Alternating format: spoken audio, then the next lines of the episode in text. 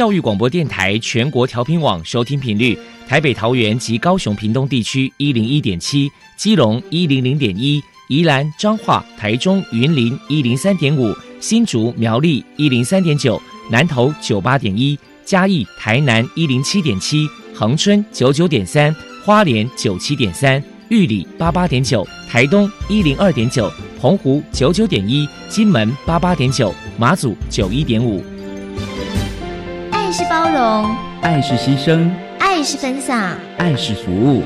因为爱，特殊教育充满了无限的可能。用爱关怀身心障碍同学的未来，用心倾听资赋优异子女的心声。欢迎老师、家长、同学们，大家一起加入特别的爱这个大家庭。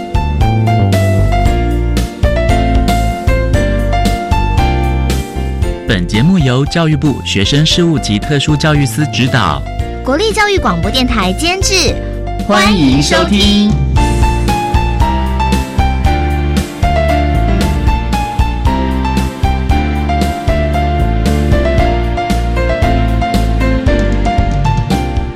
因为爱，我们在空中相聚，欢迎您再度收听特别的爱，我是小莹。这个节目在每个星期六和星期天的十六点零五分到十七点播出。在今天节目中，为您安排三个部分。首先，在“爱的小百科”单元里头，波波将为你安排“超级发电机”单元，为您邀请慧光导盲犬教育基金会教育推广的主任彭小涵彭主任，为大家介绍认识导盲犬的相关资讯。另外，今天的主题专访为你安排的是《爱的随身听》，为您邀请高雄市施甲国民小学二年级的罗伯勋同学以及伯勋的母亲廖雅慧女士，为大家分享陪在你左右。谈视觉障碍子女教养的心得，以及亲师沟通的相关经验，希望提供家长、老师可以做参考。节目最后为你安排的是“爱的加油站”，为您邀请崇仁医护专校资源教室的辅导老师李冠义李老师为大家加油打气喽。好，那么开始为您进行今天特别的爱第一部分，由波波为大家安排超级发电机单元。超级发电机，亲爱的家长朋友，您知道有哪些地方可以整合孩子该享有的权利与资源吗？无论你在哪里，快到发电机的保护网里。特殊教育网网相连，紧紧照顾你，一同关心身心障碍孩子的成长。大家好，我是包包。今天的超级发电机，我们特别邀请到慧光导盲犬教育基金会教育推广组的主任彭小涵小姐，带着大家来一起认识导盲犬。首先呢，我们先请彭主任来介绍一下，如果说我们在街上遇到视障者牵着导盲犬，我们该注意哪些事情呢？如果说在路上遇到导盲犬的时候，第一个是我们要辨识出它是导盲犬。要辨识导盲犬的方式呢，第一个是红色的背心。如果这只狗狗它身上穿着印有培训中导盲犬的红色背心，那就表示它是正在进行社会化训练的导盲幼犬。那再来呢，背心也有蓝色的，蓝色的背心呢是导盲犬的种犬，就是导盲犬的爸爸妈妈，他们会穿蓝色的背心。再来的辨识方式呢，也是大家最熟悉的就是导盲鞍。这个导盲鞍呢，就是当导盲犬在做专业训练或是为视障朋友服务的时候，他们就会佩戴着这个导盲鞍，引导着视障朋友前进。那除了红色背心、蓝色背心以及导盲鞍之外呢，最后一点也很重要的就是由我们的主管机关卫生福利部所核发的识别证。这个识别证呢，就有点类似像狗狗的身份证一样。上面会印着狗狗的照片、它的名字、它的晶片号码等等的资讯。只要辨识出呢这一只狗狗是导盲犬的话，我们希望民众呢可以帮我们一起遵守的四不疑问的原则。四不就是不抚摸、不喂食、不呼叫，以及不要拒绝导盲犬出入公共场所。疑问呢是主动出声询问视障朋友有没有需要协助的地方。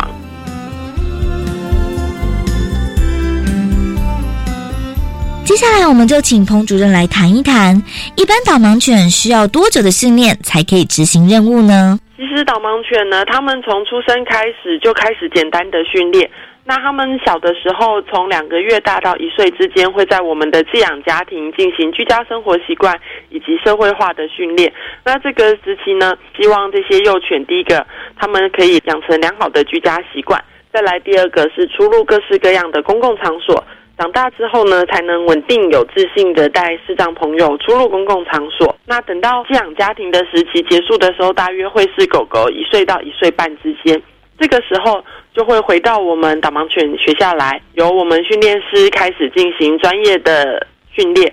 这个训练就包含闪避障碍物、找到目标物等等的训练。训练的话呢，因为台湾的环境真的比较复杂，所以这个专业训练的部分可能会持续到狗狗的两岁到三岁。那等到狗狗完成这个训练之后，才能够去跟视障朋友做配对，去为视障朋友服务。请教一下彭主任，到底哪一些犬种比较适合当导盲犬呢？就是适合当导盲犬来讲的话，以全世界来讲，最适合当导盲犬的犬种是拉布拉多，然后有六成以上都是拉布拉多。那再来的话，也有像是黄金猎犬，或是黄金混拉拉的黄金拉拉。国外呢，其实也有一些像是德国牧羊犬，就是大家熟悉的狼犬，或者是标准贵宾狗，很大型的巨型贵宾犬。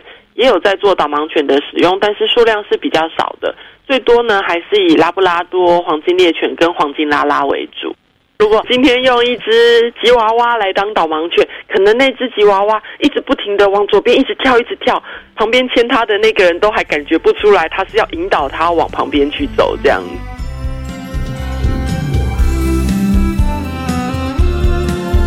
再来，我们就请彭主任破除一下一般大众对于导盲犬有哪一些错误迷思。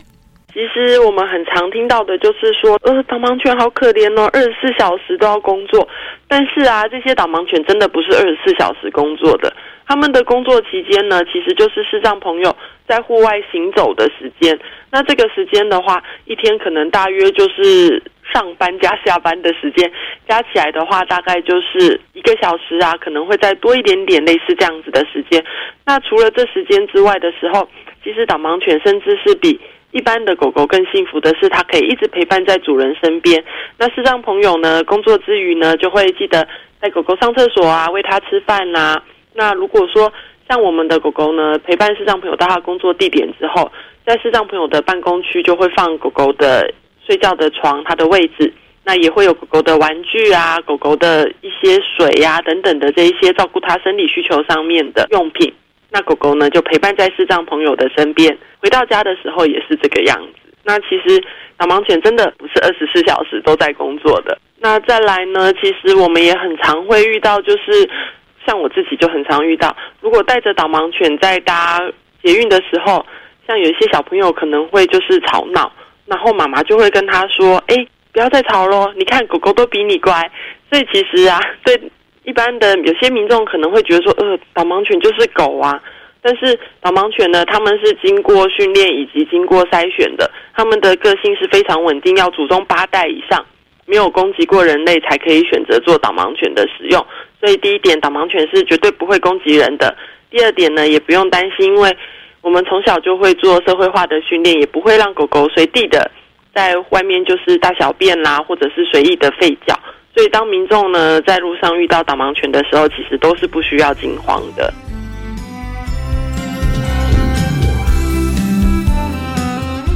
最后，针对导盲犬还有什么样的话想要传达的呢？我们呢，现在下半年度的计划就是培育幼犬。那这个时候真的非常非常需要寄养家庭的志工加入我们慧光导盲犬的行列，成为慧光家族的成员，来帮助我们带领这些可爱的导盲的幼犬来适应人类的社会环境。那寄养家庭呢，有几个申请的基本条件，第一个是居住在台中以北或者是高雄等地区。家里面呢要有一位可以二十四小时照顾我们的幼犬，那不是说二十四小时都跟狗狗关在家里，而是今天呢，如果他要出门的时候，那狗狗就陪伴在他的身边，一起出去认识人类的社会环境。那再来家里面六岁的小朋友不可以超过一个，因为其实。照顾小狗跟照顾小朋友一样，都是非常的辛苦的。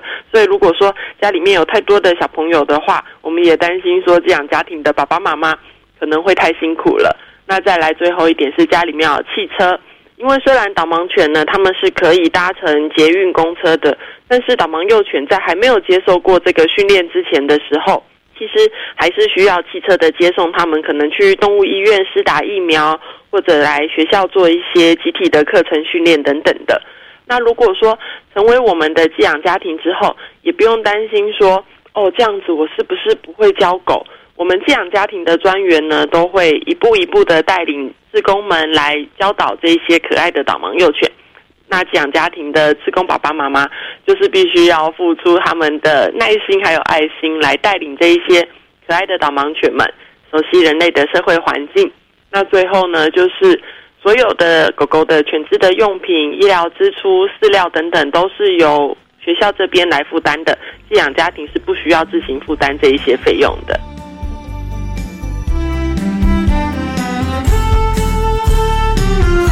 谢谢慧光导盲犬教育基金会的教育推广组主任彭小涵小姐接受我们的访问。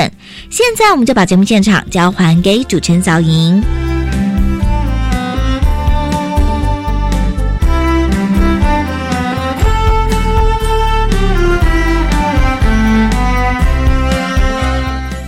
谢谢慧光导盲犬教育基金会教育推广主任彭小涵彭主任以及波波为大家提供了有关于导盲犬的相关资讯，希望提供家长老师可以做个参考。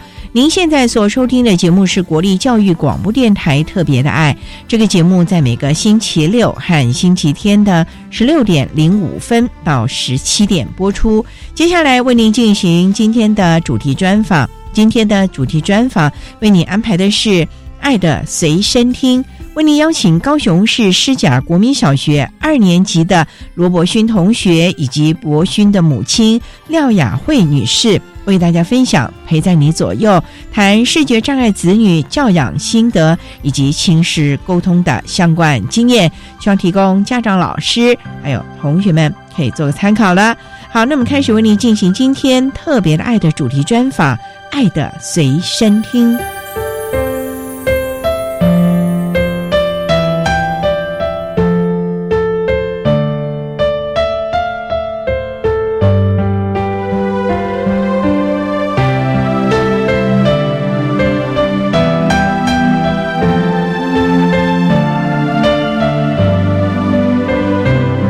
爱的随身听。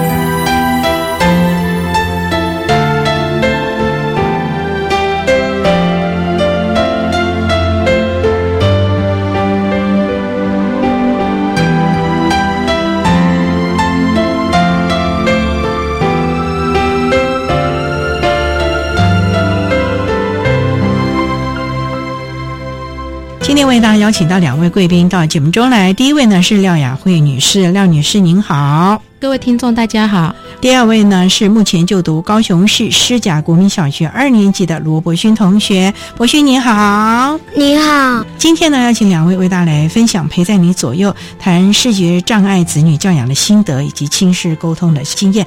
那首先啊，伯勋妈妈可不可以为大家分享伯勋的状况？他是全盲呢，还是？只是弱视，他是全盲生，那是一出生就发觉的吗？没有，他是四个月才发病的。是什么原因呢？他是视网膜母细胞瘤，怎么发现的呢？是外婆发现，因为他小时候是给外婆带的，所以外婆发觉说他好像看不清楚，还是是因为眼睛透明，可以看到里面的血丝哦，所以外婆说要快点带去医院检查，看是什么原因。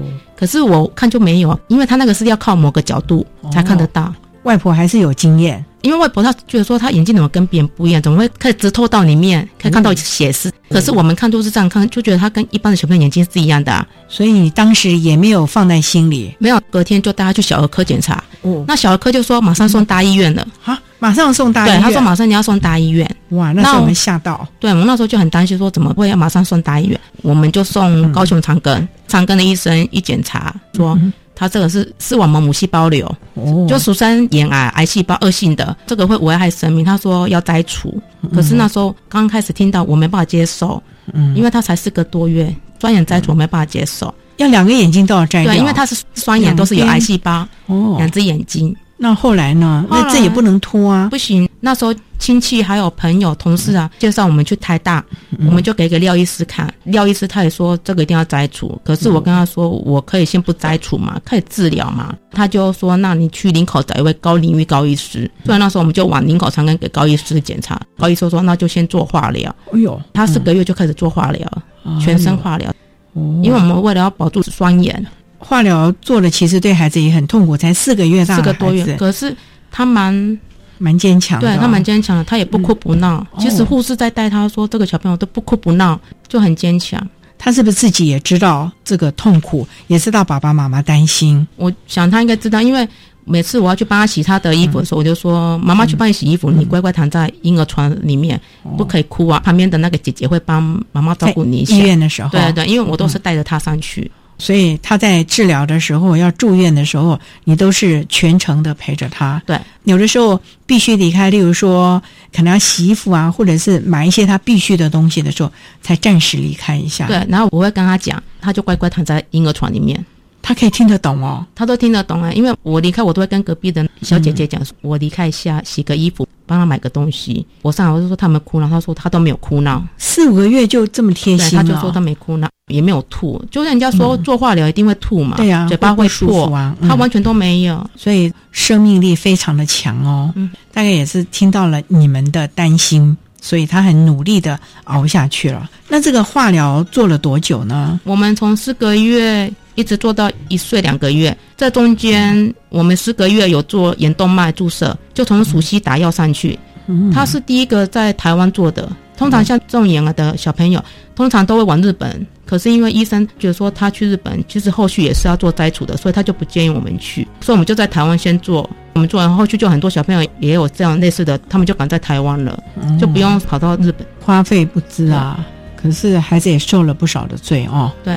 好，那我们稍待啊，再请我们廖雅慧女士以及高雄市师甲国民小学二年级的罗伯勋同学，再为大家分享陪在你左右谈视觉障碍子女教养的心得以及亲师沟通的相关经验哦。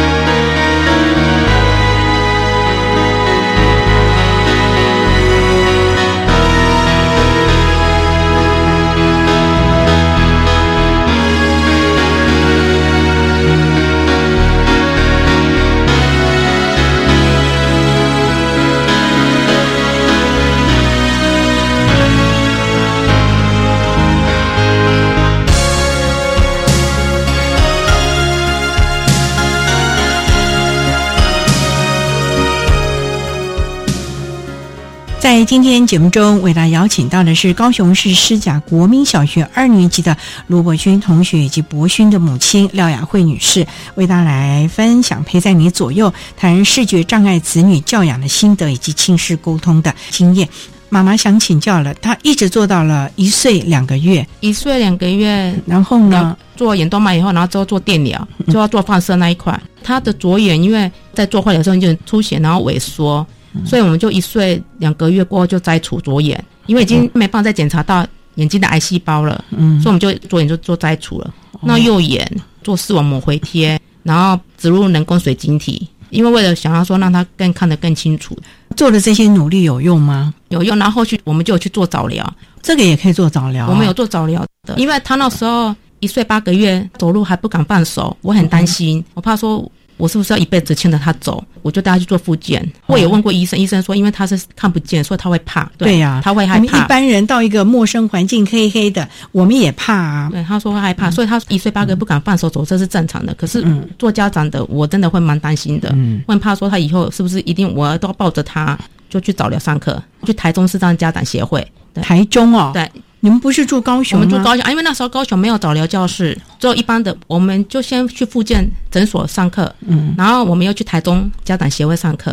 哦然后上面就有台北的视障家长的老师，嗯就依兰主任，他就下来哦帮我们评估小朋友的眼睛状况。他就觉得说小朋友就是要做视觉的上课，然后就感统那一些，促进他的眼睛剩下的一些神经，神对。因为他这个视力是只在慢慢在退的，嗯他之前是还可以看得见，可是他现在已经退到已经看不见了。可是起码还曾经有过一些视觉上看过的一些东对，西，看过对他未来学习还是有帮助的。有那有学定向行动吗？有那有学，两岁的时候，台北的家长协会有派一位老师下来，社工教我们定向，来我们家教他，到高雄教哦，到高雄教。然后我们读小学的时候，学校也知道说博勋是视障生，学校老师、校长他们就会马上跟学校说，学校有一个视觉障碍的小朋友，然后宣导。还有那个导盲犬进校，那知道说看不见的就是要有导盲犬，然后拿手杖，然后还有申请那个定向老师来教他在学校认识新的环境。哦对，他有念一般的幼稚园吗？他有念一般幼稚园，就是除了做早疗，早疗除了做感统、做定向行动，那有开始教他点字啊，有有教他点字哦这些，那么小就开始学了。我从他上小班，我就让他学点字了。我先用教具亮片先做点字的，因为那时候家里没有点字机，然后他那么小也也没办法升旗，因为他太小了，哦，所以我就先做那个自己做，对，先让他先摸，然后带他玩游戏，点字的那个符号怎么辨识，哦然后再去台中上课。其实那时候在三岁前，我就蛮密集的，一直排早疗课，所有的课对，每天吗？一个礼拜至少都有四节课，一定要四那你要从高雄到台中？没有，哎台中是一个月两次，剩下都是在高雄。哇，那你所有的时间几乎都在陪孩子对，早就是陪疗、对，因为我觉得上课，然后回家可能还继续练习一定要练习，因为我觉得视觉障碍的小朋友，他比人家多花一倍的时间去学这一块。哦。所以在这个部分，我们博讯还乖吧，愿意学吧。他蛮乖的啊、对啊，看他好可爱的样子哦。今天好乖哦，现在肯坐在这一边哦，被我们刚才说了个半天啊。好，那我们稍待啊，再请高雄市师甲国民小学二年级的罗博勋同学以及博勋的妈妈廖雅慧女士啊，再为大家分享陪在你左右谈视觉障碍子女教养的心得以及亲师沟通的相关经验喽。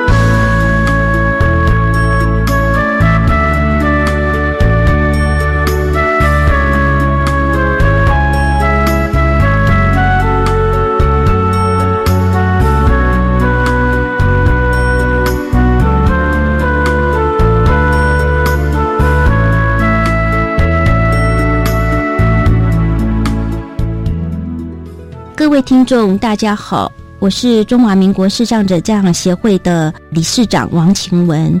针对视觉障碍学生教学辅导策略及注意事项，我有几个看法。第一，我们常说我们的学生是特殊教育学生或是身心障碍学生，其实对我而言，每个人都是很特殊的，所以我们孩子也是一样，他是独一无二的。说到身心障碍，我觉得我们每个人多多少少都有一点障碍，也许是在心里的，是隐性的。所以呢，我们也不要太过于用消极的眼光来看它。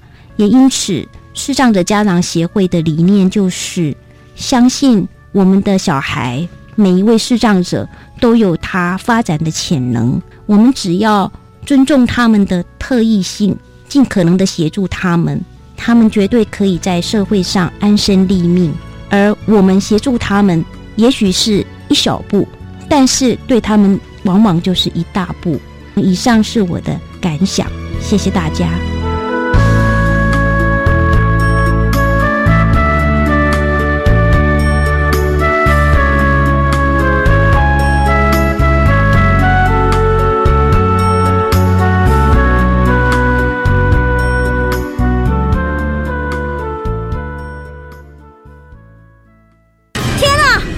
品工厂好像使用违法添加物哎！食品检举，请打一九一九。哎，这罐头上面的标示不清不楚哎！食品相关咨询，请打一九一九。不管是食品检举、消费问题、中小企业咨询，还是生鲜农产咨询，一九一九一通就够。全国食安专线一九一九一通就够。以上广告由卫生福利部提供。妈，弟弟老是上网，这样很容易沉迷耶。放心，我有注意他的上网时间、浏览网页和玩的游戏。老师说，过度上网不仅伤眼睛，不好的网站或游戏对身心也有不良影响。除了关心孩子上网，最好还能一起做健康休闲活动。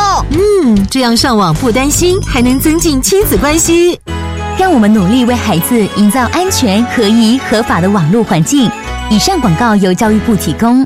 来到善木的孩子，许多曾经困在严重失能的家庭，百分之八十遭受肢体和精神虐待，或被疏忽、性侵、遗弃。这群受到家庭创伤的家创儿，需要您伸手援助，让孩子在复原的路上不孤单。我是佳佳，请支持天主教善牧基金会，捐款请洽善牧官网或拨零二二三八一五四零二二三八一五四零二。管那么的水，落嘎西木啊！大家好，我们是欧开合唱团。您现在收听的是教育电台。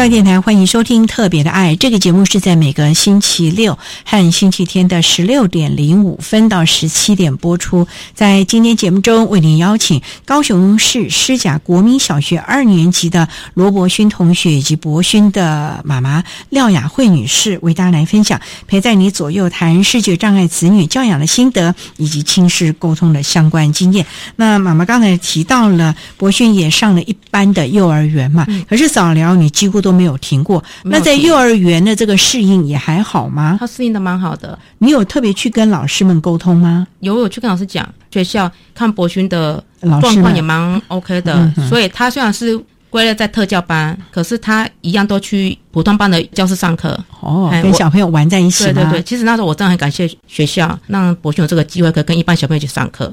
跟一般小朋友上课可以。一起互动吧，互动，然后做人际关系那一块，因为是这样的小朋友人际关系那一块比较不 OK，因为他毕竟他没有视觉的那一块，没办法看到人家的表情。那妈妈不会担心博勋跟一般的孩子上课，因为他毕竟看不到。可是小孩子嘛，在这个幼儿园的时候，其实还非常的调皮啊，而且好动啊，不小心要是碰到了等等了，你那时候不担心吗？其实我也会担心啊，可是想说我越保护他没办法走出去啊，所以我一定要放手。我放手的话，他才可以融入这个社会，以后才有办法再跟这个社会。所以幼儿园后来上小学，妈妈说他念师甲国小也是你看了家附近无障碍的环境，甚至于学校的师资各方面，你觉得最适合博勋。对你那个时候在选择师甲国小，是因为这个学校的友善环境吗？对，我觉得环境蛮好的。嗯对视觉障碍的小朋友，我觉得第一个他无障碍设施做得很好，然后老师也能跟家长沟通。我觉得最主要是因为小朋友读一般学校，其实我做家长也很担心，因为怕说带去不适应啊，不适应，然后小朋友回来又不会讲，所以我都会先跟老师讲说小朋友的状况，啊有什么事情我会跟老师一直沟通。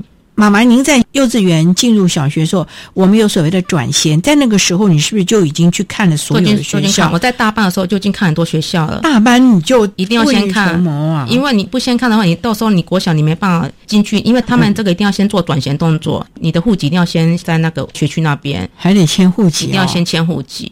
哇，妈妈，你真的是为他做了好多好多的事情哦！你就只有博勋这个孩子吗？没有，他还有两个哥哥，还有两个哥哥啊！他上面还有两个哥哥。哇，那你会不会太爱博勋，然后两个哥哥吃醋？哥哥会，可是哥哥知道弟弟的状况这样子，都蛮体谅的。哥哥都多大了？大哥现在国二，国二了。二哥是四年级，所以都比他大很多。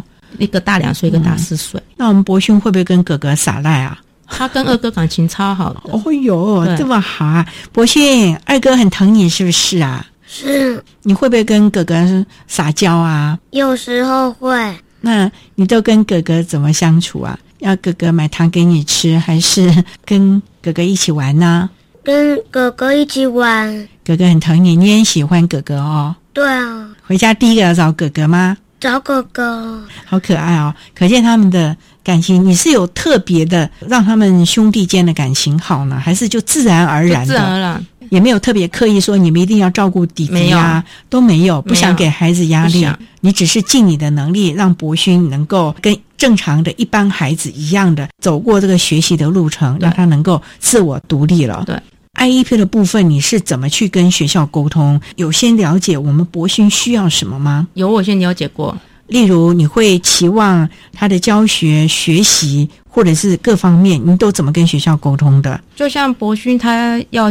读小的时候，我就跟学校讲说，点字机这一块要先进去，毕竟博勋已经会点字了。去学校就是马上以点字为主了。他在幼儿园的时候还没有点字有点字机了，已经有点字机了。因为中班的时候，学校老师就帮我们申请点字机进来了，所以我就把他的功课全部都打成点字，让他在学校可以摸读了，然后回家再复习。妈妈，你来打哦，就点字啊，你也会哦，会啊。我们那时候在台中家长协会主任，他都有教过我们。哇，所以你也会了那个点字机。所以你就把博勋所有的功课都打了，然后让他这样子摸读了。对，啊，从幼儿园小班，小班就开始，小班还没有点字机，先用那个教具做哦，你自己做那个亮片，做那个凸起来的让他摸，主要是训练他的触觉。触觉。后来慢慢有点字机的时候，就开始训练他。你会不会很严格？博勋，你一定要多少时间学会什么？我没有，我在教他点字是以形状去教的，我不是背数字。他就会以形状去把它转成点字的注音符号，他自己会去转，这自己会转。对，他的学就蛮快的，然后又加上去上课，主任在带，他又学得很快。所以有在特别的去学点字？没有，就是主任他会下来。我们高雄就是在他读大班的时候，高雄就设一个早疗教室了，家长就不用再去台中了，主任他就从台北下来高雄。哦，就是台北市视障家长协会。主任，伊兰主任哦，伊兰主任，对他就要到高雄来教博训点来教他们了。专家来教会比较好吧？对，因为有时候我们在带完哈，然后我一有问题，等主任我就马上问主任，那我回去才知道，原来我这个地方教错了。哇，那您个人认为，像博勋学的这个点字，对他的学习有很大的帮助？有很大的帮助哦。例如说，因为毕竟一般书是没有点字的，这样摸过去，他根本就不知道这是什么。我们家长要报读给他。哦。那有点字的话，他可以自己摸读，就可以减少家长的时间来一直报读给他听的。可是。他要念的东西其实是蛮多的，你光是这样打，我看你天天打也来不及他的阅读量了吧？哦，刚开始的时候我会打故事书给他，然后去读国小以后就有点字书了，对，然后我又去。总图，他那边有点字故事书，我就会去借故事回来让他摸，让他高雄的总图吗？高雄总图，回来让他练习多看一些，多看一些课外读物，然后会让他听一些课外读物的书。为什么会让他多念课外读物？有很多的妈妈就说：“你赶快把学校功课一定要考到多少分？”就觉得你不要浪费时间在其他去念那个课外读物没有用啦，那是听故事而已，我念给你听就好了。我对他的学校成绩比较不会重视，很，我比较重视他的生活常规。哦，对小朋友来讲，我要是他要懂理解那一块，我觉得分数不重要，我觉得分数只是让我做个参考而已。可是我真的是要你了解，真正了解，真正了解，你懂不懂上课老师讲的这个意思？这才是一个真正的学习的方式以及学习的重点了啊！好，那我们稍待再请高雄市市甲国民小学二年级的罗博勋同学以及博勋的母亲廖雅慧女士，再为大家分享陪在你左右视觉障碍子女教养的心得以及亲子沟通的经验喽。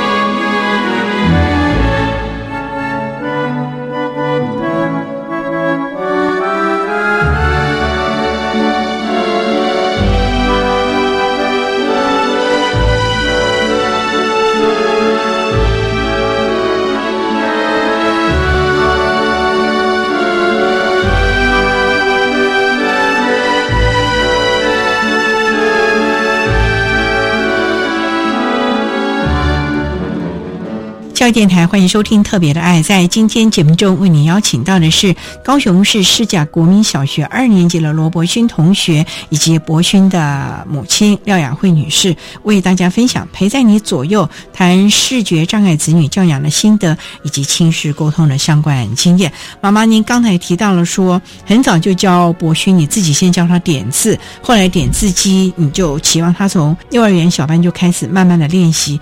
那上了国小的时候，这个衔接还顺利吧？衔接蛮顺利的，因为你都不断的在旁边提供最适当而且最适切的建议，以及提醒了。所以看 IEP 的话，你都一定会到场喽。我都一定要到场，然后我会跟学校谈什么给博勋最好的资源。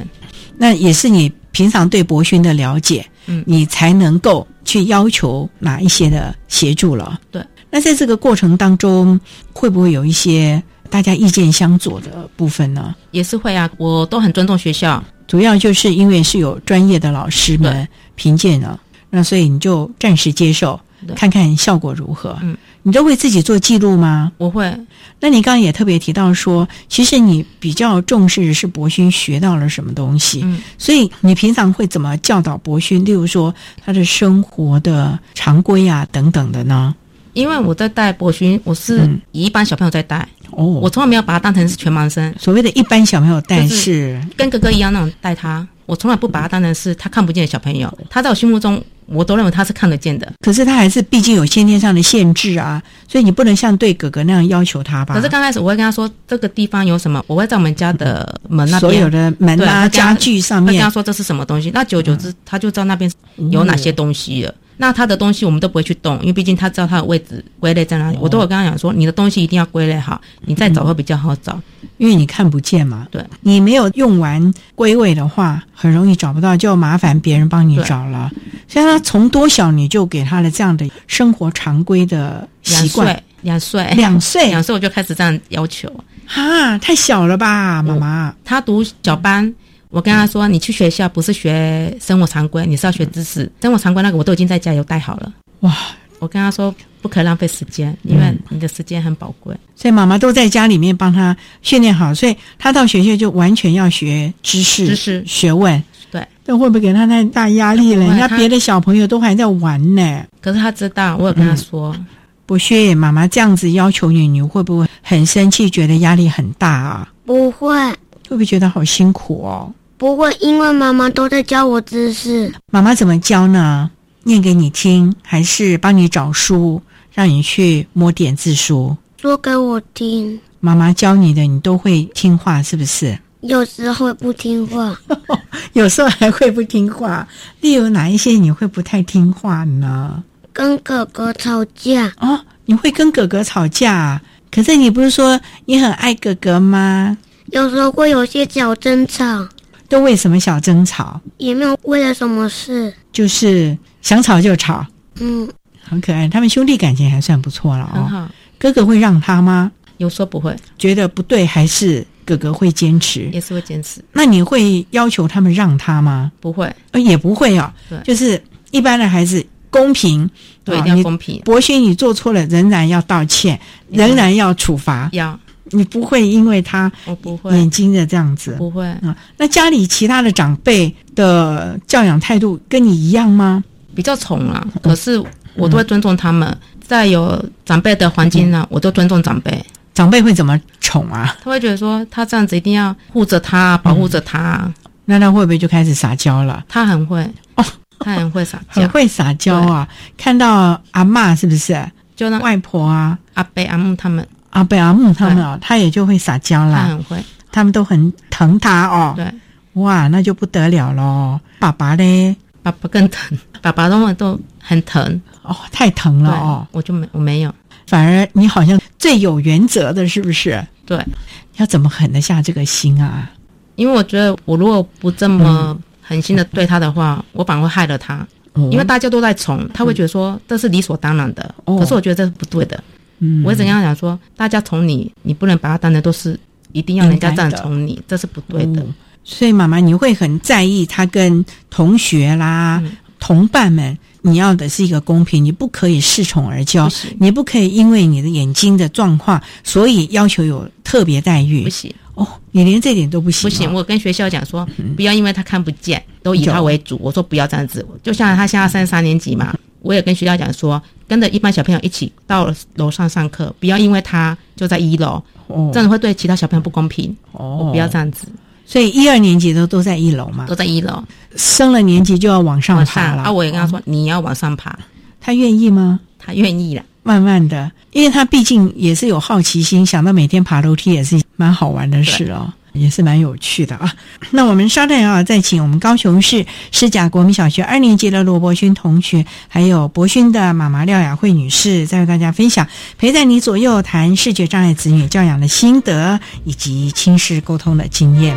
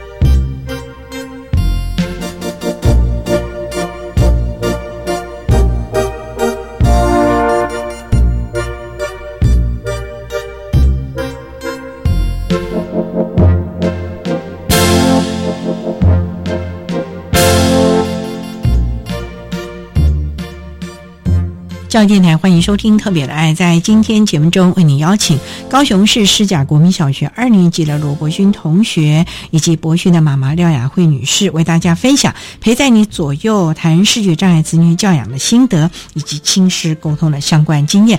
刚才啊，妈妈有特别提到了说，在学校你就跟学校讲说，他不可以特别，要跟一般的孩子一样。例如升上小三了，三年级了，教室挪到二楼，他也就要跟着同学，不要。因为他今天看不到，所以仍然原班在一楼，对，不用爬楼梯啊，等等。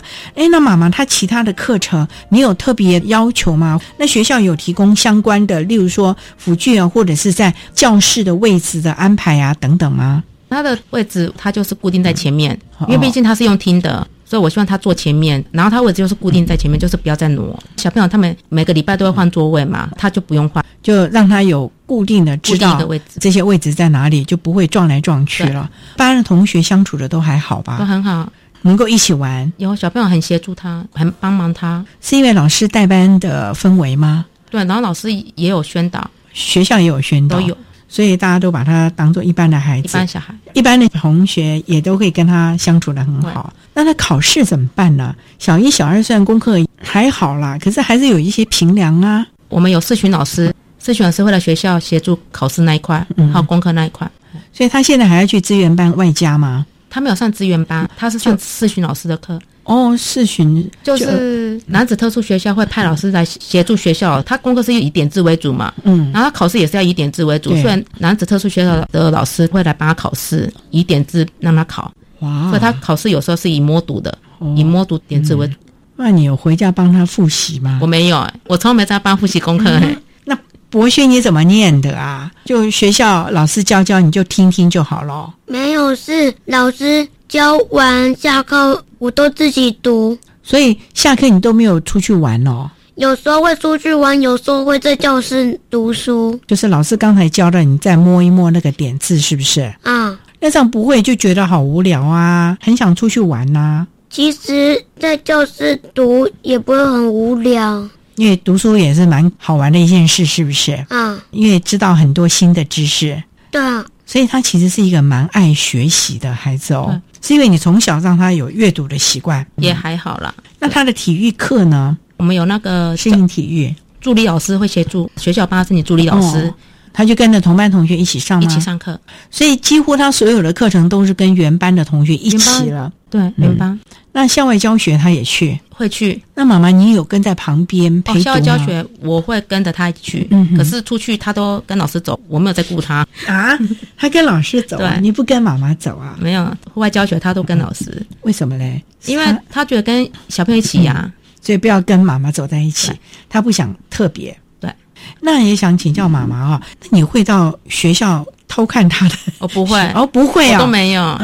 你就让他每天自己上学，进了教室你就对送到校门口吗？我现在送到校门口，可是他会自己走路前进玄关那边、优米广场等，时间到进教室，我会在那边陪他一起进教室。所以每天还是要接他送他了。对，可是他可以自己来，他都自己来，他都叫我先回去。可是我是说，因为早上我会安全把他带到教室，让他自己走到教室，我都没有协助他啦，我就在后面这样看着他。然后等到到教室，他就说：“妈妈，你可以回去了。”因为他要跟同学玩了。没有，他开始要早自习了，他复习功课。所以他其实对自己的要求也好严格哦。对，他蛮要求自己的。所以妈妈啊，我觉得博勋啊，今天有这样的一个成就，你看看，跟个小大人一样的。虽然难免啊，这个年纪的孩子仍然会调皮，可是我觉得他对自己要什么东西，而且他的坚持度。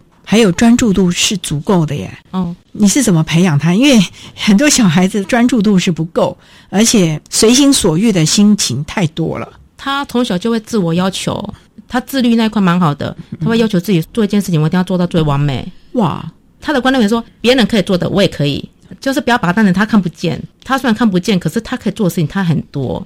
所以那这样，你是不是有时候要拉他一下，叫他不要太硬了，或者是自我要求太高了呢？他会生气，对你拉他，他会生气，他会生气。他生气都是怎么生气啊？哭啊，闹啊？他就会很凶这样子，然后就说：“你不要这样子帮我。”他有说：“我这样帮他的话，他没办法成长。”哦，他自己都会跟你讲，他自己都会这样讲。博勋为什么会跟妈妈这样说呢？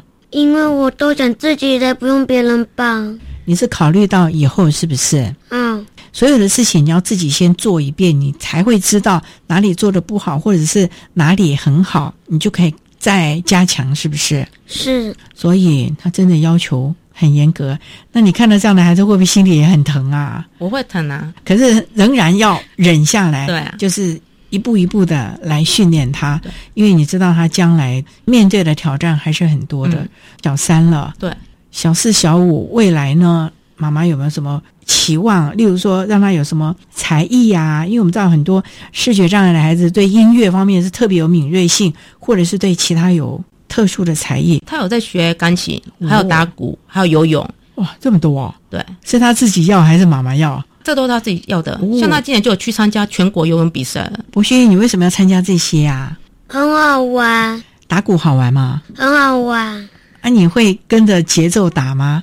还是噼里咔啦乱打啊？跟着节奏打，不会随便乱打。有老师教哦。啊，那你是自己打，还是有同学跟你一起打？是自己打的。那你将来想要当小鼓手吗？我没有要走音乐这条路。哦，没有要走音乐这条路啊。可是你还去学钢琴啊？那你将来想要做什么？我的志愿是想当总统。想当总统啊？有可能哦。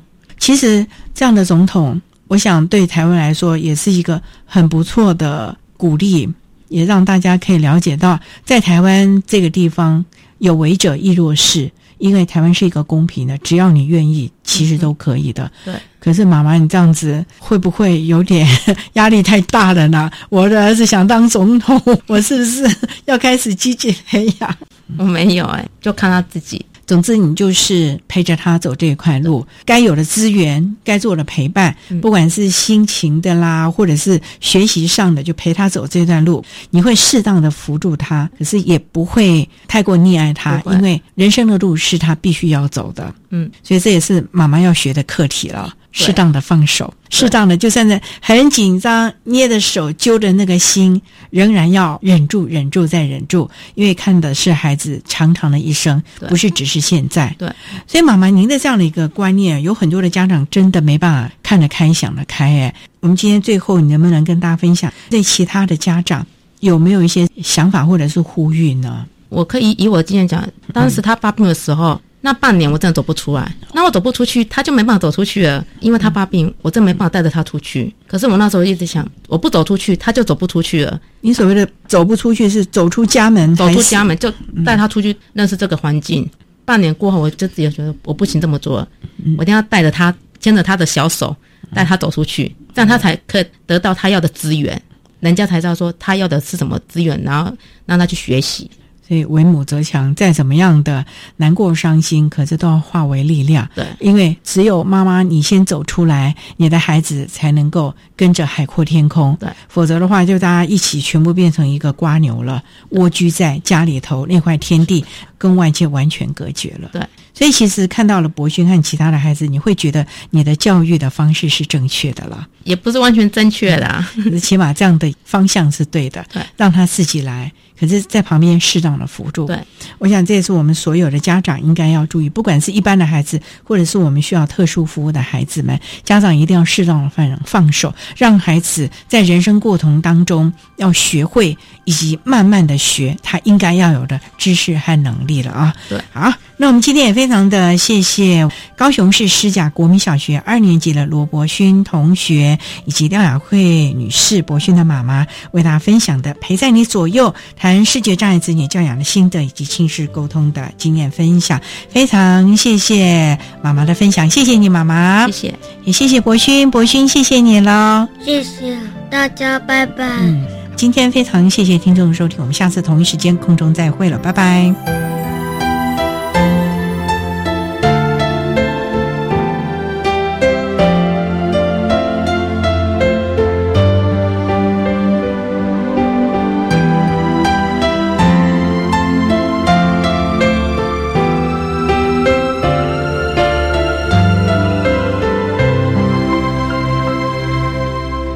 谢谢高雄市师甲国民小学二年级的罗伯勋同学以及伯勋的母亲廖雅慧女士，为大家分享了世上子女教养的心得以及亲师沟通的经验，希望提供家长老师可以做个参考了。您现在所收听的节目是国立教育广播电台特别的爱节目，最后为你安排的是爱的加油站，为您邀请崇仁医护专校资源教室的辅导老师李冠毅李老师为大家加油打气喽。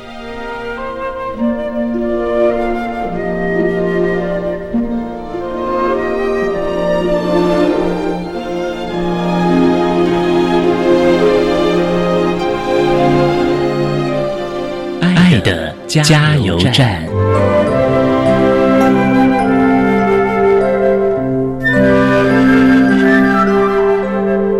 各位听众啊，我是崇仁医务管理专科学校的李冠义老师。在这两年的经验当中，我真的希望每一位特教生能够在校园里顺利的、圆满的。但也希望大家能够相信教育是可以协助他们的。真的还是要得站在障碍的状况去评量孩子是不是能够胜任，不要一味的强迫他们得要怎么做。那也希望静下来倾听孩子们的想法。谢谢。